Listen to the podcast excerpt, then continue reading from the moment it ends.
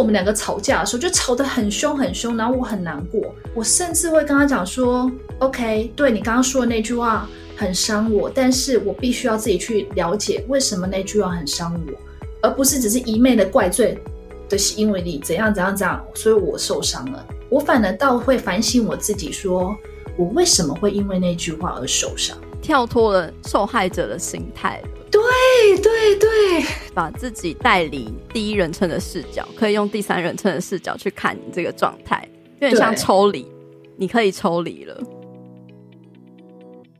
欢迎大家来到女子健心室，我们今天节目要来聊的是关系中的安全感这个话题。不知道目前正在听节目的听众们，会不会常常需要依赖其他人来获得其他人的肯定而有安全感呢？那我们今天这一集节目邀请到一位目前定居在澳洲的部落客 Vita，在他的生命中真的花了非常多的时间在修行安全感，还有爱自己这方面的课题，甚至经历过灵魂伴侣离开等等的故事，有非常多深刻的故事可以跟大家分享。相信你也能够在他的经历之中看见某一部分的自己。那我们就来马上来欢迎今天的来宾 Vita，Hello Vita。嗨，大家好，我是 Vita。那十六年前跟我老公在台湾认识，然后后来就嫁到澳洲来，目前定居在布里斯本。然后今天很高兴被佩佩邀请来上《女子健心室》这个节目。其实我会邀请 Vita 也是除了是我们在 IG 上，就是 Vita 算是我的粉丝，然后看了她的故事，真的是觉得非常的精彩。Vita 过去曾经是一个很没有安全感的人，甚至曾经有很多感情的黑历史。那你可以 跟大家分享一下你过去的经历和故事吗？那你是怎么样后来能够找到安全感，然后进入一个稳定的感情状态呢？就是年轻的时候，我自己也不知道我自己是一个没有安全感的人。对，直到大概二十出头的时候，我认识我人生中的一个贵人，他的名字叫 Michael，他是一个从纽约来的美国朋友。因为当时我非常喜欢跳莎莎舞，就是拉丁莎莎舞，所以我们两个常常就是结伴啊去跳舞这样子。嗯，然后他就像一个大哥哥这样很照顾我。然后有一天，他就突然跟我讲说：“哎，Vita，我好想听听他你那个成长的故事，你可不可以告诉我？”主要是因为他说有一次我们两个就是聊天啊、走路啊，然后就很开心。然后突然之间，他就跟我说：“哎，Vita，这个礼拜有一个拉丁舞的舞会。”他讲完，我就说：“哇，好棒！那我们一起去参加。”然后就说，谁要跟你一起去啊？然后他只是开玩笑这样讲，结果我居然就马上避名，就是翻脸说不要拉倒。然后我就整个人就转身就走，完全不理他。嗯，就后来他就觉得很奇怪，很错愕。对，他就说奇怪，你这个人怎么就是好像常常翻脸跟翻书一样？前一秒就是很开心跟他聊天，然后后一秒就马上就是只要他给我一点点拒绝的。意思，我马上就翻脸说不要拉倒，嗯、然后转身就走，不给对方任何解释的空间，而且我还会对我自己说，是他们配不上我，我是最优秀的，老娘给你脸，你不要脸，这样子。所以听到这里，其实我已经有一点明白自己有两个很大人生课题要去学习，一个是不给别人机会，加上极度的不安全感。然后我记得那时候就是一坐下，Michael 第一句话问我就是：“嘿，Vita，请你告诉我，你从出生到现在为止，你所记得的人生第一个记忆是什么？然后到现在所有的故事我都想要听。”然后我刚刚说我人生的第一个记忆就是我躺在床上，然后我的外公、我阿公用日文唱摇篮曲，然后讲故事给我听。我小时候我妈很忙。所以上班之前都会把我带给阿公阿妈去带，所以我阿公就是很疼我啊，就是平常做生意就是会开车带我去送货，下班以后就会骑那个野狼一二五载我跟我弟去八卦山上面。或者是去玩游乐器材，然后讲欧啊边，反正我就是从小就是在一个很快乐的童年的环境长大，直到十一岁的时候，阿公就突然之间因为家里有一些事情，他必须要搬到台北去，在他搬家那个货车后面，永远记得，我就在后面一直追，一直追他，就一直喊说：“阿公不要走，不要走。”然后。那个黑夜的情景，一直在我现在四十几岁的人生里面，好像一直都抹去不了。人生第一次体会，就是我必须要跟我最爱的人分开。常常看到我妈妈跟我弟弟妹妹他们比较亲热啊，就是亲亲抱抱的，可是我却一直没有办法去跟我妈妈靠近，因为我觉得我不属于那个家。我觉得很深刻，就是因为阿公搬到台北，所以我们寒暑假我妈妈就会带我们三个人去台北找阿公，就是住在他那里。然后在那个火车上面，自强号上面。我妈妈永远就是说：“哎，你最大，你去坐旁边那个位置，然后我跟弟弟妹妹坐这边，因为他们都两个两个座位嘛。”嗯，可是在我小小的小孩心里，虽然也不是很小，就是你知道十几岁那样的时候，就会觉得为什么妈妈永远就是跟弟弟妹妹坐在一起，而不是去理解，因为他们还小。我心里就会想说，妈妈是不是觉得我不够好？但是那个时候。我为了保护我自己的心灵，我受伤了心，我把它解释成：OK，我太优秀了，你们配不上我，我是外公的小公主，你们什么都不是，反正阿公最疼我。嗯、那种很强烈的被爱的人抛弃，然后爱的人终究都会离开我的极度不安全感，我觉得是在那几年养成的这样子。最好笑的是，我后来长大了之后，我出国念书，交的男朋友几乎每一个都是远距，然后甚至连我的闺蜜几个闺蜜，她们都莫名其妙被外派到大陆还是别的国家。嗯，所以我一直根深蒂固的告诉我说：“Vita，你这辈子注定没有办法跟爱的人在一起，因为他们都会因为一些原因离开你。”你一直对自己重复说这句话，深入你的那个身体里面。其实还蛮有趣的是，我前阵子就是在呃女子健心聊书会里面有分享一本书，叫做《遇见未知的自己》。然后它里面有一段我非常印象深刻，它是说，如果你不断重复做某件事情，从生理学上来说，我们某些神经细胞之间就会建立起长期而且固定的关系。比方说，你如果每天都在生气、感到挫折，每天都觉得很悲惨、痛苦，天天都在重复为那个神经网络接线和整合，这就变成你的一个情绪模式。而且，当我们在身体层面或是大脑层面产生某种情绪或感受的时候，我们的下丘脑会马上组成一种化学物质，叫做生态。那它会随着血液跑到身体的每一个细胞，被细胞周边的上千个感受器接受。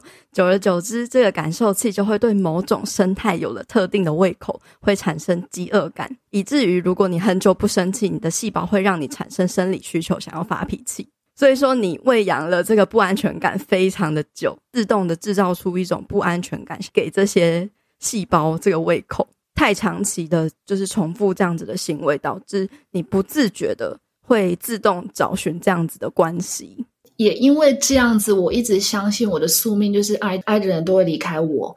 然后提到就是感情的黑历史啊，就刚刚那一句话，“爱我的人终将都会离开我”这句话，让我产生对每一段感情都抱持的强烈的依赖。和冷漠的抽离，这两个非常极端的情绪。年轻时候还在台湾的职场，我可以认识很多很多的外国工程师，然后加上因为我的英日文都不错，所以下班的时候总是有一群就是呃外国人会邀我们这些同事大家去开趴，然后去外面喝酒。可是我觉得很奇怪，就是我明明都答应跟大家一起去，可是我永远是坐在吧台那个看着村上春树的那个人，然后后面一群人就在那边喝醉跳舞啊，饮酒作乐。可是我就是完全不想跟他们有互动，所以我全身上下都散发着非常冷漠的抽离感。但是每一个晚上，我都会选择对我最锲而不舍的那个人一起共度。不是说因为我想要跟他们上床还是怎么样，而是那个时候的我觉得我自己像是一只就是流浪狗，短暂的可以找到有一个有温度、暂时的避难所。但是我也很庆幸，就是我在那集里面遇到的每一个人都是很善良，就是没有什么恶意的。但是我也很抱歉，就是利用他们的善良，就是度过了很多我觉得。对我有温度的夜晚，这样子，也因为我就是不相信我自己可以拥有幸福，而且我爱上的人一定会离开我，所以我同时间会跟很多个人交往。嗯，那因为我交往的对象都是外国人，所以一个来的又有另外一个人可以替补。然后这完全就是一个一种流浪狗的概念，在找寄宿家庭都会刻意选就是不同国籍的人，所以他们彼此不知道他们的存在。而且我觉得最可怕一点就是，我好像一直在找寻一些呃证明，我就是不配拥有爱的人在身边。所以有些感情我明明知道是没有结果，就是他不可能定居台湾或怎么样，我还是会义无反顾的往里面跳。即使我知道他可能只能跟我在一起，可能两个月或者是六个月，然后就要回到他自己的国家。我觉得最扯，就是因为当时有两个男孩子，他们是真的后来知道我的情况，然后跟我求婚什么的，然后真的可以跟他们永远在一起，我居然还拒绝。我觉得也有可能是会害怕说他对你的承诺会破灭。对。所以你宁愿去选一个本来就是会破灭的。欸，你突破，我觉得你突破盲肠，真的。对啊，这样子至少不会这么痛。其实我没有想过，哎，搞不好我真的选了他们，搞不好他们就是可能有什么理由又离开我。对，你会害怕。Oh my god，我没有想过这一点。对对对，你突破盲肠，真的。嗯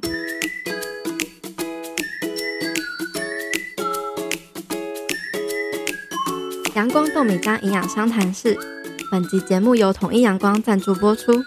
你是否常常陷入想要追求更好、更完美的自己，明明很努力却又很无力，不断自我责备的状态中呢？我们在第七十八集中聊到了完美主义与过度努力的应对心法。你不需要费力的追求更好、更完美的自己，只要活得完整就足够了。每天多爱自己一点，每一天都要给自己来点阳光。推荐给你统一阳光高纤豆浆。Vita 之前你有跟我分享过你呃失去灵魂伴侣的这个伤痛的故事，你可以跟听众们分享，嗯、是怎么样子的一段故事吗？那你后来是怎么样走出来的呢？就像一个很虔诚的基督徒，有时候会拿那个鞭子一直鞭打自己这样子。我当时呢也有做过这样子的行为，然后把我自己折磨到最高点的时候，是我在认识我老公陶先生前的一段。六年的感情，那是一位意大利的男孩子。然后我跟他交往的时候呢，是因为啊、在工作职场上认识的。然后在他眼中，我就是一个非常独一无二的人。也可能是因为他是意大利人的关系，所以他会不断的逗我笑啊，然后说很多很多的话，让我觉得我自己是一个独一无二的女孩子。那也因为这样子，我就是整个人陷入热恋到不可自拔。交往大概一年之后，我才知道原来他有一个孩子，然后这个孩子的妈妈是韩国人。因为有一天他就跟我讲说：“哎，我跟你说，我必须要去韩国一趟。”我就说：“为什么？”他说：“因为我要把我的小孩接到意大利去念书。”然后就整个人吓到，可是也不能怎么样，因为他说他们没有结婚，就单纯只是共同拥有那个小孩这样子。一两年之后，我才知道。原来这个女孩子当初就是为了不想跟他分手而刻意怀孕，都是拿着小孩来威胁他说，如果我跟他在一起或结婚怎么样，他就让他永远都看不到那个小孩子。所以我跟他在一起了六年时间，就基本上就非常非常的痛苦，因为我们两个等于就是也不能说是秘密交往，可是就是一直不能处于可以正式在一起的关系。直到有一天，他跟我说，他那时候回意大利去看他的小孩，然后他就突然打电话给我，然后就在电话里面痛哭，说什么他是一个没用的人啊，他又让那个女的不小心怀孕了。听到的时候，只是想说，第一次他有小孩，那我我就不能控制嘛。可是你现在又让这个女孩子怀孕，就基本上我觉得我们已经。那 meant to be，所以我就直接跟他说，那不想再继续下去，我们就分手。就他就在电话里面就是一直哭喊啊，说什么他要马上搭飞机来台湾啊，他要放弃两个小孩什么的。把电话挂了之后，我就马上打电话给那个韩国的妈妈，我跟他说，嗯、这个男生跟我说什么，请你赶快阻止他，因为我想要继续我的人生。那我也希望你们两个既然已经有两个小孩了，就找到和平共处的方式。我祝你们幸福。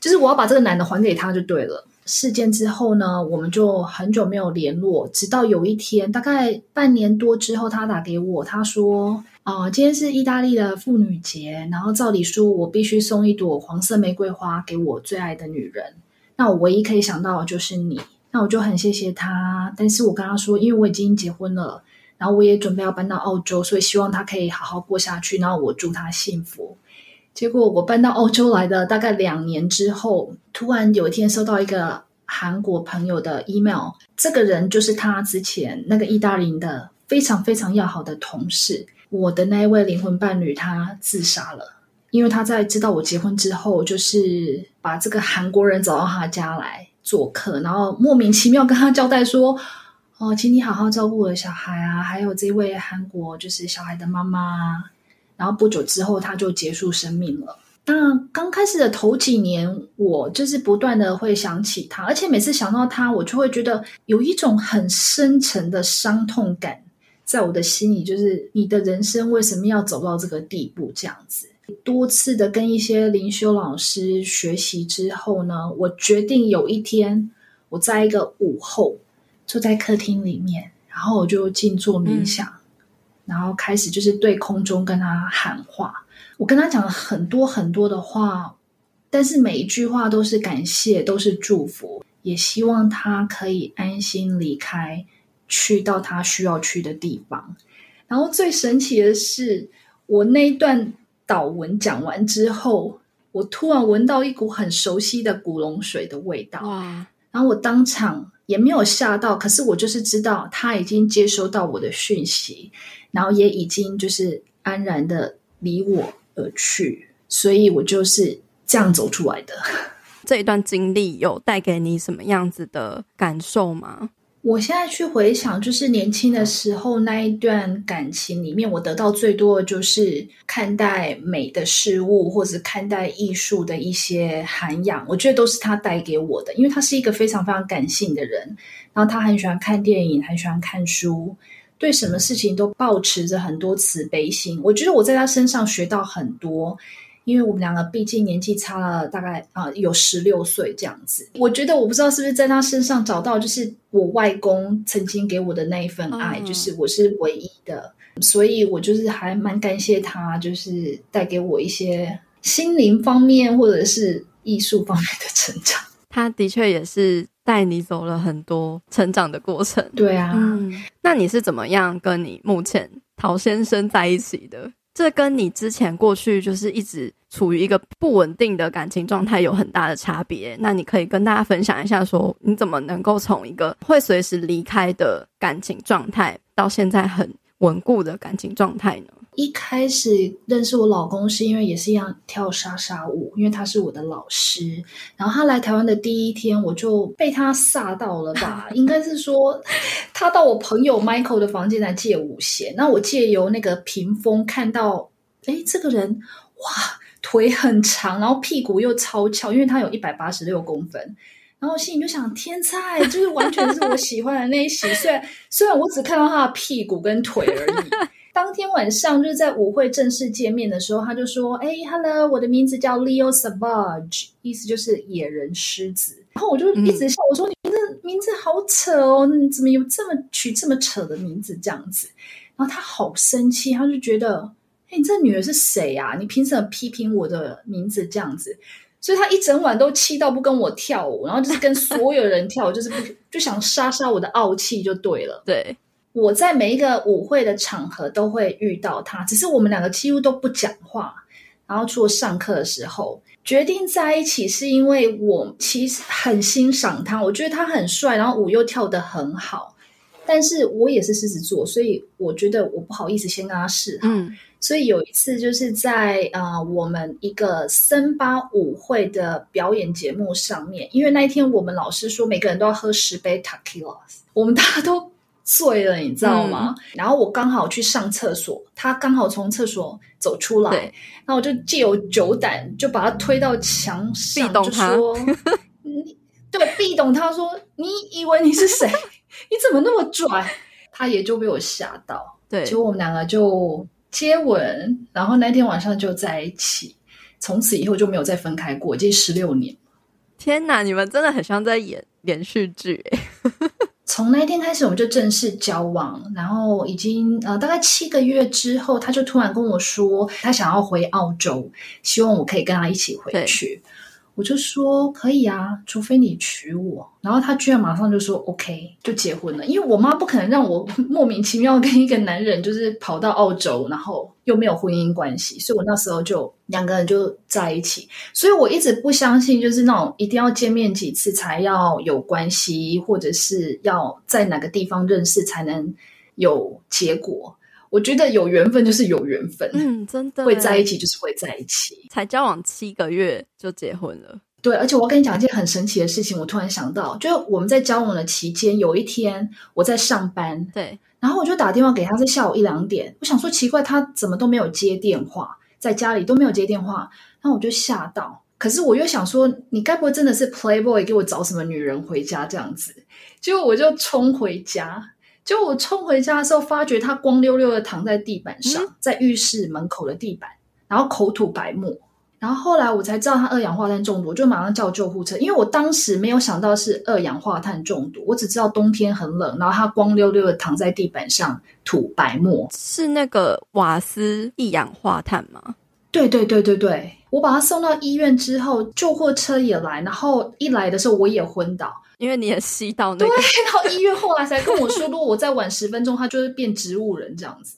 天哪！所以我其实是他救命恩人。我平常不会打电话，是突然之间觉得，嗯，好想打电话问问看他现在在干嘛。天哪，这是宇宙的讯息耶！对，我就觉得好奇怪。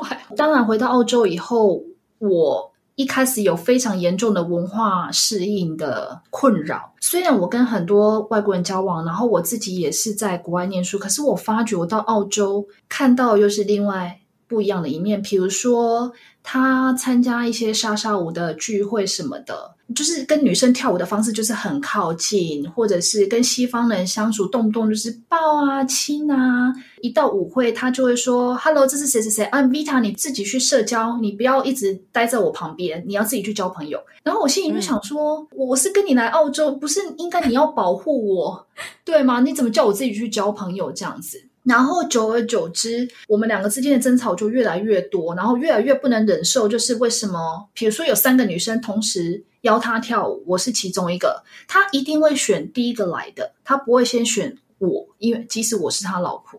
然后我就觉得你这样很过分。结果吵到最后才三个月，他就说：“你给我滚回台湾，我要我要离婚这样子。”然后他那时候就丢了一句话说：“我爱你，但是你休想改变我。”你休想夺走我热爱的莎莎舞。那也因为从那那些聚会的吃醋啊，然后导致我后来对莎莎舞的爱变成了恨。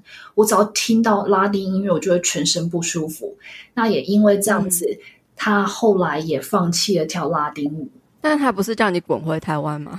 后来我就是没有滚回台湾，然后就放弃莎莎舞，死都要待在那个澳洲。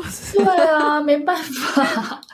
然后后来，我本来想说我们两个就是比较稳定了，然后也开始可以可以考虑有小孩。结果有一天，我们去医院看他最好的朋友，就是迎接第一个小孩子，然后也是我们这群人里面的第一个小宝贝。然后大家就很开心啊，除了他以外。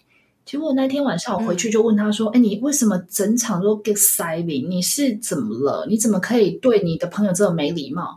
然后他就一直不肯讲，然后逼到最后，他就说：“我其实不想要有小孩，我觉得我在这个婚姻里面很不快乐，我想要离婚这样子。”然后我听到就是吓到，我本来想说：“哎，不是稳定的，我们可以开始学别人这样有小孩，你怎么突然跟我讲你要离婚？”讲的时候我就很难过啊，然后想说是不是又跟以前一样，就是吵着要离婚，可是无疾而终，也没真的发生。结果那一个礼拜里面，他完全就是。没有跟我讲话，我们两个都没有讲话。然后一个礼拜之后，我就跟他讲说：“哎，我们出去吃个饭，聊一聊好了。”然后饭后我就问他说：“你是真的想要离婚吗？”他说：“对。”他说：“因为我觉得 I love you, but I'm not in love with you anymore。”我爱你，但我没有办法再继续爱你。对，类似就是这样子就对了。后来我就一直哭，因为我觉得我不敢相信这件事情会变成真的这样子。然后我就说：“你为什么要这样子？我我在这个婚姻中，就是我我有工作，把家事做得很好，煮三餐给你吃，然后我又运动啊，维持身材。为什么在大家眼中你有一个很好的老婆，为什么你还要离开我这样子？”他就说：“嗯嗯嗯，因为我发觉我自己都不快乐，我到底要怎么样让你快乐？所以我想要去西藏。”然后他讲完他要去西藏的时候，我我就有一点噗嗤一笑。虽然我在哭，但是我还是噗嗤一笑，因为我觉得好，你最好可以去西藏。所以我心里想说，你是一个不能容许自己一天没洗澡，或者是你不能容许一样东西吃两次的人。然后你居然说你要去西藏，OK，那都不是重点，重点是我刚刚说，哦，好啊，那你去，因为我觉得这样，我如果可以六个月、一年不用煮饭，我觉得我很爽。我其实我心里当时是这样子想，觉得那你去啊，拜托你去好不好？我就不用煮三餐，这样 还给我自由。对，我其实那时候有这种想法，然后他就吓到，他就看着我说：“你真的愿意让我去？”他整个人就是本来从很悲伤，然后突然眼睛一亮，说：“啊，你愿意让我去？”我说：“对。”而且我跟你说，如果你去了以后，你发觉你回来以后，你还是没有办法跟我继续在一起，嗯、因为我很爱你，我也觉得你是一个。很棒的人，所以你的快乐对我来说很重要。即使你后来不想要继续跟我在一起，我还是愿意当你的朋友。我觉得男人很好笑，就是当他很想要一个东西，你允许他去做了之后，他即使没有真的去做，他也觉得他被允许了。然后从那一刻开始，他没有去西藏，可是他 我们两个的关系就突然之间变得越来越好。我的转变是，我突然发现他说了一个重点，他说我自己都没有办法快乐，我怎么样有办法让你快乐？后来我才知道，说过去那几年的时间，我不断的在靠这个男人给我的快乐，而让我自己觉得幸福。如果他没有办法达到一些我想要的事情，可能是更好的工作或一样更好的薪水什么的，我就会觉得，哦，怎么办？我的人生好像不是很圆满这样子。就你懂我意思吗？我就是好像吸血鬼一直在靠它让我自己快乐，是能量吸血鬼一直在吸他的能量吗？对对对，然后一方面我会觉得说，可是我已经为你做很多，你也相对之下你也要做这么多。然后那一天谈完之后，我从那个时候开始，就是可能会自己报名去学瑜伽啊，或者是去跑步，或者是嗯、呃，我可能开始写文章经营。哦，对，我的部落格就是那个时候开始经营的。我就开始把那个聚光灯放到我自己的身上来，他所有不能给我的，我就想说好，那我自己去找。也因为这样子，我慢慢的开始走出自己的一条路，然后也慢慢的就去学习一些什么灵修啊、看书啊或教练课程，开始提升自己。对，才发觉，哎，其实我自己也可以让我自己很快乐。我跟你讲哦，甚至我们两个吵架的时候，就吵得很凶很凶，然后我很难过，我甚至会跟他讲说。OK，对，你刚刚说的那句话很伤我，但是我必须要自己去了解为什么那句话很伤我，而不是只是一昧的怪罪的是因为你怎样怎样怎样，所以我受伤了。我反而倒会反省我自己说，说我为什么会因为那句话而受伤，跳脱了受害者的心态了。对对对，把自己带离第一人称的视角，可以用第三人称的视角去看你这个状态，有点像抽离，你可以抽离了。但是我不能，我不是圣人。就是吵架的当时，我当然会很激动、很难过，然后哭得很伤心。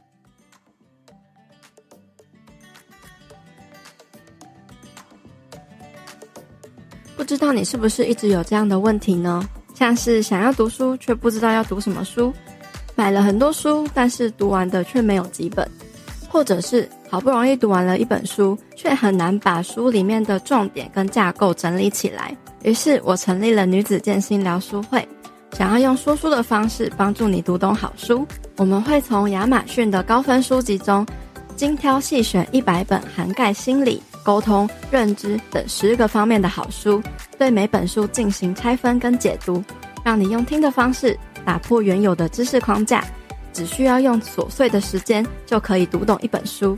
每一本书也都附有干货总结的思维导图。帮助你短时间有效率的提升自己，赶快到我们的资讯栏中的报名链接，点击加入女子健行聊书会，一起成长吧。然后我们后来就跨过那一次的危机，然后一直到今天为止，就是还算蛮幸福快乐在一起这样子。就是我们愿意彼此为自己的幸福先去努力，然后才有余力去让对方也幸福。这样子，你觉得你过去在跟呃你先生在一起的那段日子，你是快乐的吗？就是你为了他付出那么多，就是帮他准备三餐啊，你是快乐的吗？那段时间为一个爱的人做这件事情，当然是很快乐，但是我会不断的希望他来给我相同的回报。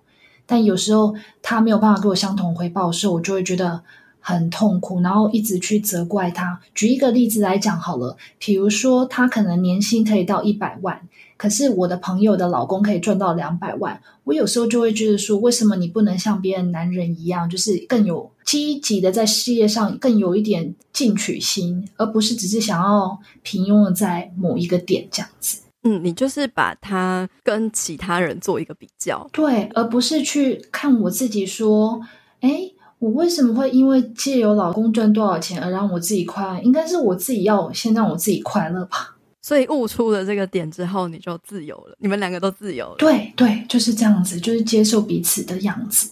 我觉得这个真的还蛮有启发性的，就是因为我自己跟我男朋友在一起已经七年的时间了。很多人都问说：“诶，为什么我们可以在一起那么久？而且我们都是彼此的初恋，就会常常会有人问说，你们有没有什么时间点是可能要分手啊，或者是有没有想过要离开彼此的？”我就有回忆到说，曾经我们有吵过两次很大的架，但都是我我我跟他吵，然后我吵的点是我认为他不进取，然后我认为他在一个公司，然后。就这样安安稳稳的待着，然后没有想要进步，或者是他下班之后他没有想要学习其他的东西，或者是嗯、就是一直在打电动啊，或是看 YouTube 影片啊之类的。就是会觉得他很废啦，然后反观那时候，就是我很努力，我除了上班之外，我下班去经营自媒体啊，然后去学习其他的东西啊，就把自己呃弄得很充实这样子。相比之下，我就会觉得，诶，他怎么可以这样？然后我们这样子的话，我一直在前进，他一直在原地，我们这样还会有未来吗？我就很郑重的跟他聊过这个东西，然后他有意识到严重性，就是认为说，诶。他如果没有再改进的话，可能这段关系就要结束了。所以呢，他就把我讲的话呢，就是写下来，然后贴到自己的书桌前面，然后努力了大概两个礼拜，然后又跑回原样。我其实后来我就醒了，我就是想说，没办法，就是这样了，就是。我没有办法去改变一个人，而且我我也去反思我自己，我这样子想要改变他是对的吗？我这样子真的有比较好吗？说不定他就是这样子也过得很好啊。开始去思考到底好跟不好的标准是什么，是不是都是我们自己去定的？然后我们把这个标准套在对方身上，想要对方去符合这个标准，可是却忽略了每个人都是独立的个体，每个人都有自己不一样的人生要过。我后来醒悟到这一点之后，我就我跟他就没有什么问题了。就是他即便现在假日两天都整天躺在沙发或床上打神魔，我还是不会怎么样，我还是 做我自己的事情。就是反而在没有压力之下，他反而会去就是做他自己真的觉得要去成长的事情，例如说看书或者是看股票之类的这一种。反而我觉得说互相给彼此空间跟自由，是真的是一段。关系要稳固的一个很重要的关键点。对啊，你刚刚讲到大叔那一段，我就想起多年前我我那时候在饭店工作，然后每天都很累，因为要面对很多客人，要接听很多电话。然后回到家，我就是躺在沙发上不想动，然后一直追剧。然后有一天，陶先生就很生气的跑来跟我讲说：“你不觉得你这样很没有用吗？你的人生难道就是上班回来追剧这样子而已吗？”然后后来被他骂一骂，我听了也觉得，诶，好像蛮有道理的。所以我就是找了一些，就是什么瑜伽课程啊，我然后我就是真的自己走出去，然后自己去上什么热瑜伽，上了六个月，我比大树好一点，我上了六个月。后来当然就没有上了，但是也是有开始接触一些，可能看点书啊，然后开始写文章，就是不让我自己那种废，每天就是躺在沙发上去看剧。我觉得你也不要觉得说对大树讲的那些话，就是好像逼他还是怎么样。每个人在某个阶段所听到的话，有时候是老天爷借由某个人想要表达一些讯息给你知道。你那时候的功能，可能就是老天爷借由你的嘴巴去提醒大树，你是不是可以做点别的事情，而不是只是躺在沙发上这样子，也是有可能。如果那个人是就在工地工作，嗯、然后每天累得跟狗一样，你还要叫他就是晚上读书什么，可能就有点强人所难。我觉得。提点提点是一件事情，就是你需要提点，但是就是变成不要去逼他逼得太紧，对，提点他，但是又不要给他太过大的压力，因为有些人他遇到压力反而是想要逃避的。没错，对啊，所以在你念他之前，他根本没有想到这些事情，他可能就哦好累，我就睡了。可是他现在会想说，哎，其实可以看个股票啊，读个书什么。所以你当时说的话还是非常有作用的。不不是鼓励大家要念你的另外一半一天一一天念个 有十次这样子，就是偶尔的温馨的提醒，对，就是提点一下，提点一下。可是要怎么去发展，就是他自己个人的造化，没错，就是个人的造化。师傅领进门，修行在个人，没错，你又突破盲场。对，希望大家就是在关系中可以悟到这一点。那像 Vita，你走过这么多坎坷的。道路，那你在目前的，你说你也看到很多，现在很多的女生都在经历跟你走过一样的路，很觉得很心疼。那你会想要跟他们，还有年轻时候的你说一些什么话，给一些什么样的建议吗？对啊，就是年轻的时候，我常常非常讨厌我自己的外表，然后对自己的外表很没有安全感，也很没有自信心。比如说，我一直觉得我自己的腿很粗，然后也不敢穿短裤。然后甚至就是觉得我自己头发好多好丑，又有自然卷。可是到了澳洲来以后，才发觉，哎，我的腿很粗，可是别人却说：“天哪，我好喜欢你小腿的样子。”然后你的头发看起来很健康，哎，就是会亮亮的这样子。我我好希望我头发发量跟你一样多。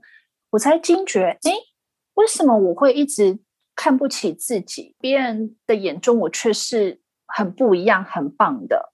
然后就记得何丽安老师说过一句话，嗯、他说：“人看不起自己都很容易，然后别人看得起自己都非常容易。”所以我才知道哦，原来我一直在看不起我自己。然后又说到有一回，就是我去参加一个公司的耶诞晚会，啊，那时候坐在我旁边就有一个女生，因为我已经不记得她长什么样子了，但是我只记得。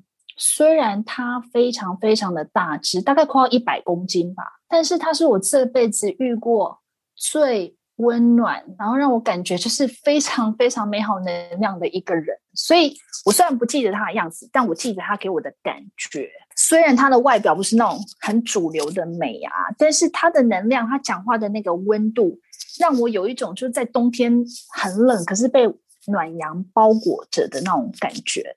然后，甚至就是他在离开了这么多年，我还是会想念他带给我的那个暖度。她就是这样子的一个女孩子。然后你也知道，因为我在澳洲，英文不是我的母语，所以我常常有时候会觉得对英文觉得很没有自信，甚至觉得在别人面前讲话，我觉得哦，我英文不够好。然后直到有一天，我就跟我的灵修老师问说：“哎，我要怎么样克服这个英文不是我母语的障碍啊？”就是在开会的时候，我真的非常非常的觉得很害怕。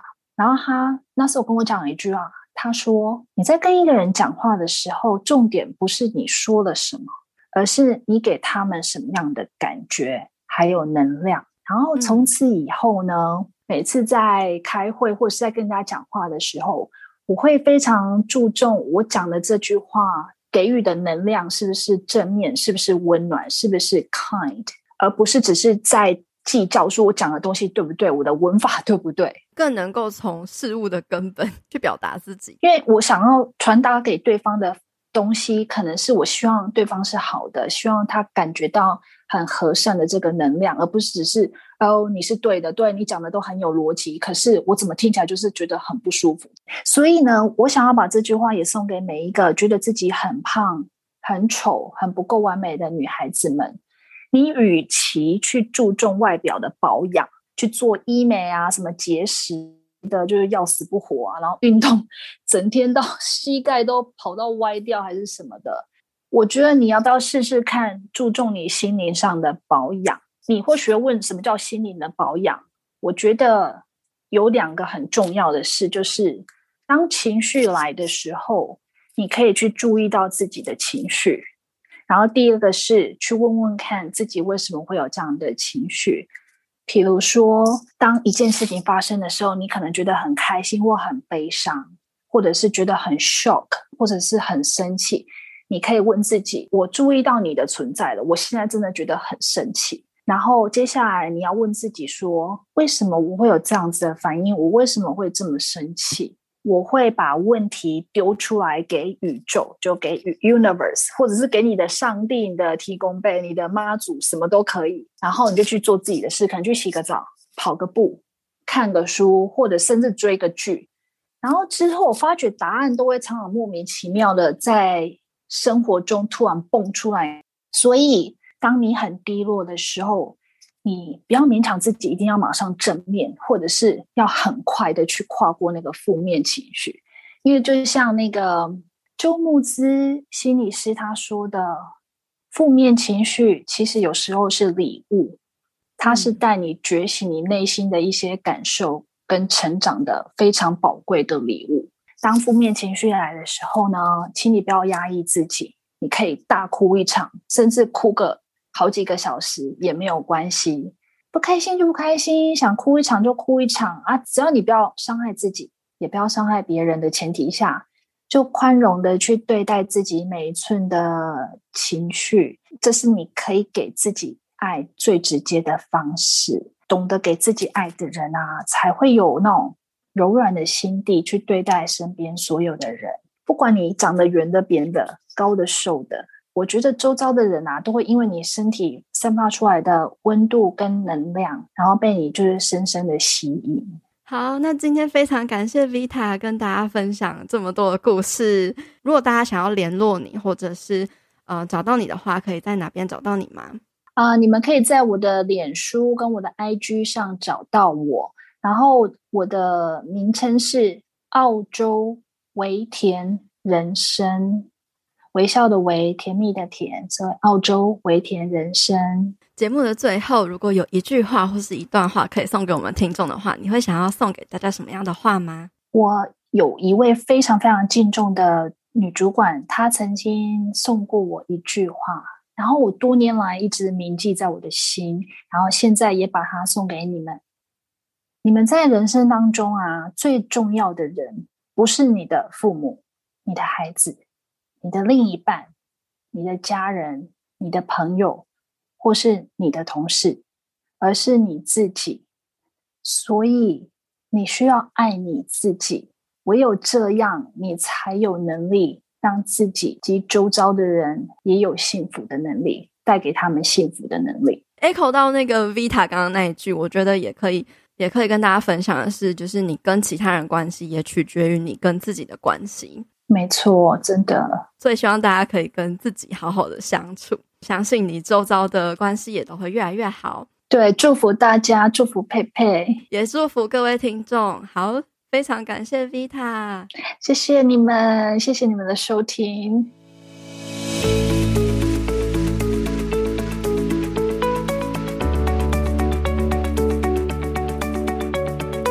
在我近期大量接触有关灵性跟身心灵。还有心理学方面的书之后，我都看到书里不约而同的指出，我们在生命中经常会不断面对同一个课题、同一个痛苦，大部分都是来自于原生家庭未完成的课题。只有当你意识到自己升职于潜意识中的自动化模式，可能是来自于过去的创伤，在你唤起这个伤口，并且开始去疗愈自己，从中找到力量之后，才能跨越这个课题，跳脱受害者模式，重新改写自己的人生剧本。并且创造自己想要的生活。就 Vita 的故事来说好了，因为他童年的创伤和阴影一直陪伴着他长大，没有被好好的疗愈，让 Vita 不自觉的不断持续发出“爱我的人终将都离开我”的意念。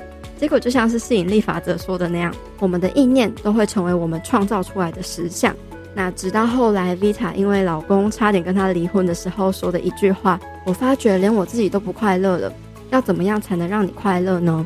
才让 Vita 惊觉到自己过去其实都是在依赖别人带给自己的快乐跟安全感。于是就在 Vita 愿意放下，回到关注在自己身上，开始去上课，不断提升自己，照顾自己，爱自己之后，她跟老公本来岌岌可危的关系，瞬间就变得非常的顺畅，甚至感情还越来越好。所以我觉得，常常我们在生命中遇到痛苦的时候，我们总是会无意识的批判、抱怨，觉得都是其他人的问题，自己都没有问题，然后开始往自己身上打受害者的聚光灯，觉得自己的命运怎么那么悲惨，或是愤怒的指责别人。但我们都很少先暂停一下，先去向内观看，去反思、探索自己的问题。就像 Vita 跟她老公还是一样在同一段婚姻里面。但是因为 Vita 内在的想法改变了，Vita 的外在也就改变了。所以所谓最大的敌人就是自己，这一句话真的说的一点也不假。你所经历的地狱，经常是自己给自己的。也许我们无法改变自己的命运，但是我们可以改变自己面对命运的态度，还有回应它的方式。我们追求外在的东西，动力经常是来自于内在的匮乏感，所以就会很像一个无底洞，永远填不满。但是，如果你的内在能够觉得很丰盛、很满足，那我们就会成为一个很自由的人，不会因为执着于外在的得失而让自己感到痛苦了。祝福大家都能在往后的人生中意识到自己需要修行的课题，不要逃避它，而是找到能够与它和平相处的方式，持续不断修炼自我，升级自己的人生。那今天这一集的节目就到这边告一个段落啦。最后是要久违的感谢用行动赞助支持这个频道的听众留言。那这位听众是 Ashley，他在二零二一年的三月二十三号请我喝了一杯一百五十元的咖啡。他说：“感恩你的出现，让我听到很舒服的 Podcast 节目，让我破碎的心灵慢慢恢复成长，内在成长帮助许多。在需要被扶起来的时候，听到西塔疗愈。谢谢 Ashley 的支持跟留言。之前在节目第七十集访谈西塔疗愈师安比的时候，他说过我们的疗愈是要做一辈子的。”而疗愈就是发生在你接受的那个当下，当你愿意用正面、充满爱、宽容的态度来面对让你觉得不自在的事件，像是恐惧啊、愤怒啊、怨恨啊等等的，这个疗愈就会开始发生了。所以也祝福大家都能好好的疗愈自己，你跟自己的关系都会反映于外在的人事物上面，所以要记得跟自己好好的相处。如果你听完这一集有什么心得、收获、启发、感想的话，欢迎你可以截图这一集的节目，贴到自己的 IG Story 上，写下你的感想，并且记得 tag 女子健心室的 IG 账号，或是我的 IG 账号，又或者是来宾 Vita 的 IG 账号，让我们知道这一集节目对你有什么样的帮助。如果你喜欢这个节目的话，欢迎你在各大 Podcast 平台或是 YouTube 上订阅我们的频道，我们每周一都会上线最新一集的节目内容。也欢迎你到 Apple Podcast 上面帮我们留下五星评分，并且记得留言给我回馈。你的每个鼓励、支持或是分享，都是能够持续推动我制作优质好内容的动力来源哦。也欢迎你订阅我们免费的健心电子报，还有加入我们的脸书私密社团“女子健心室”，陪你健身也健心。你也可以加入我发起的读书会“女子健心聊书会”，每周我都会跟你分享两本精选好书的精华内容，透过一支十五到二十分钟的说书音频，帮助你利用琐碎的时间，有效率的提升自己。拓展自己的思维，跳脱原有的认知框架。我们也有读书会的私密群组，每个月都会举行线上读书会，一起深入讨论书籍的内容。欢迎你到资讯栏中点击链接报名参加，一起成长。最后，我希望你永远都要记得，你往前踏出的每一小步都是累积，都是进步。所以为自己走过的路喝彩吧！女子健心事，我们下次见喽，拜拜。